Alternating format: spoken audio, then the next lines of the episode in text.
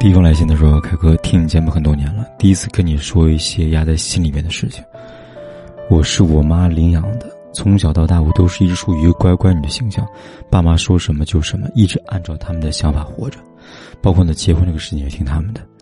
刚开始呢结婚我很不习惯，我就经常回我妈家，可是我妈总是撵我回去。”那段时间，我感觉我再一次被抛弃了，好像是得了抑郁症一样，整宿整宿睡不着，想死，想结束一切。还好闺蜜一直陪着我，开导我。现在结婚有三年了，有了孩子，本想这辈子就这么下去吧。可是我呢，我对她产生了感情，这原本是好事，可是有了感情，想要更多了。我想他不上班时间的休息时间多加陪陪我跟孩子。可是呢，他要么去钓鱼，要么跟朋友喝酒。我想他晚上出去呢，喝酒早点回家。可是每次都凌晨两三点回来，生气吵架。我想他哄我，他每次都不会，一次又一次的继续。我累了，想离婚了，但是又舍不得孩子。我跟我妈说呢，我不想继续过下去了。我妈又不同意，说他还小，等大了就好了。说我爸年轻时候也是这样子，现在不也挺好吗？我就不再跟他说这些了。时间久了，我抑郁症又犯了，还是整宿整宿的失眠。白天要上班，终于有一天我崩溃了，去买了药也吃了，被发现救了回来。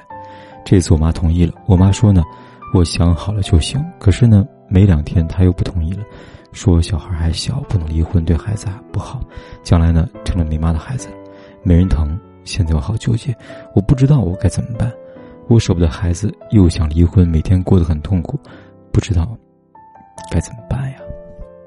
这位姑娘啊，我现在要跟你说的话可能会有点残忍，请你做好思想准备，准备深呼吸一下，再往下看。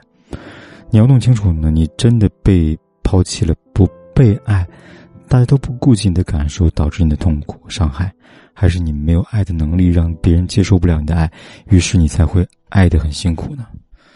那为什么这么说呢？第一，你没有安全感，因为你是父母领养的孩子，这会导致你没有足够的安全感。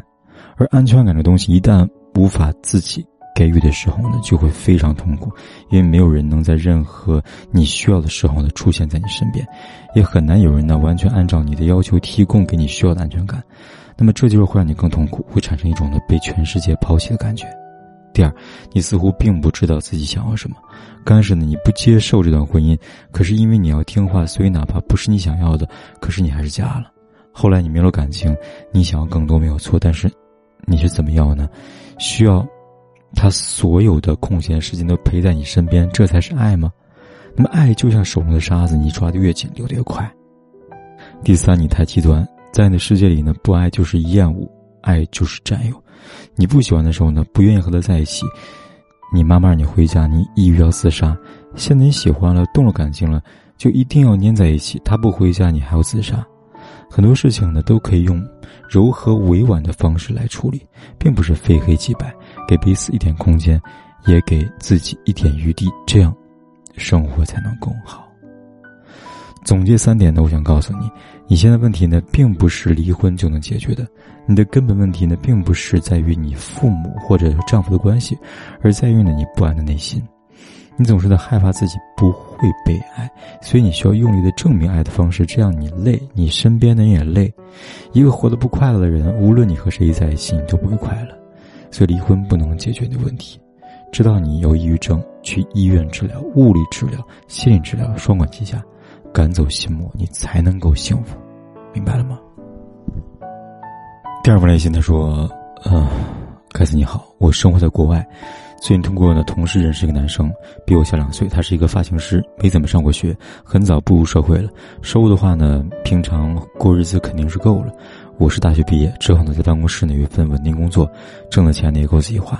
最近呢和我妈提他呢。”我妈嫌弃他没有上过学，不懂英文，没有呢未来的发展前途，家里的琐事呢都要我操心。他对我呢很体贴，很照顾，人品也不错，很招人喜欢。我们在一起呢很踏实，想要呢继续发展看看。我妈说呢很现实的问题，也都对，也是为了我好，对他有偏见。我现在不知道该怎么办了。我想要继续发展，但是我妈意见呢也对，很纠结，希望给我一些建议，谢谢。姑娘。两个人合不合适呢？不在于一开始好不好，而是要看呢有没有一致的三观和共同的目标，支持双方长期相处。从你们双方的背景来看呢，确实比较大的差距。现在你可能不觉得两个人好就可以了，可是呢，生活和恋爱是不一样的。你现在开始刚刚工作，刚刚大学毕业，在办公室的工作是你的起点，而对于那个男生来说呢，他已经工作很多年了，以他的学历和语言能力呢，很难在国外有好的发展。就意味着将来你会往前走，他可能只会在原地踏步。那这时候你们之间的状态呢，和现在就不一样了。当然呢，我想呢，就是要继续发展看看，也不是不可以。我建议呢，是你可以帮他一起来学英文，毕竟在国外工作生活，语言很重要。如果没有语言能力，将来什么都靠你，很累。你看他是否愿意接受学习，是不是愿意改变自己，然后再做决定，好吗？好了，今天呢，我给大家的解答就说到这里。关注我，帮你分析情感婚姻问题。有问题咨询，点击下方的阅读原文就可以给我来信了。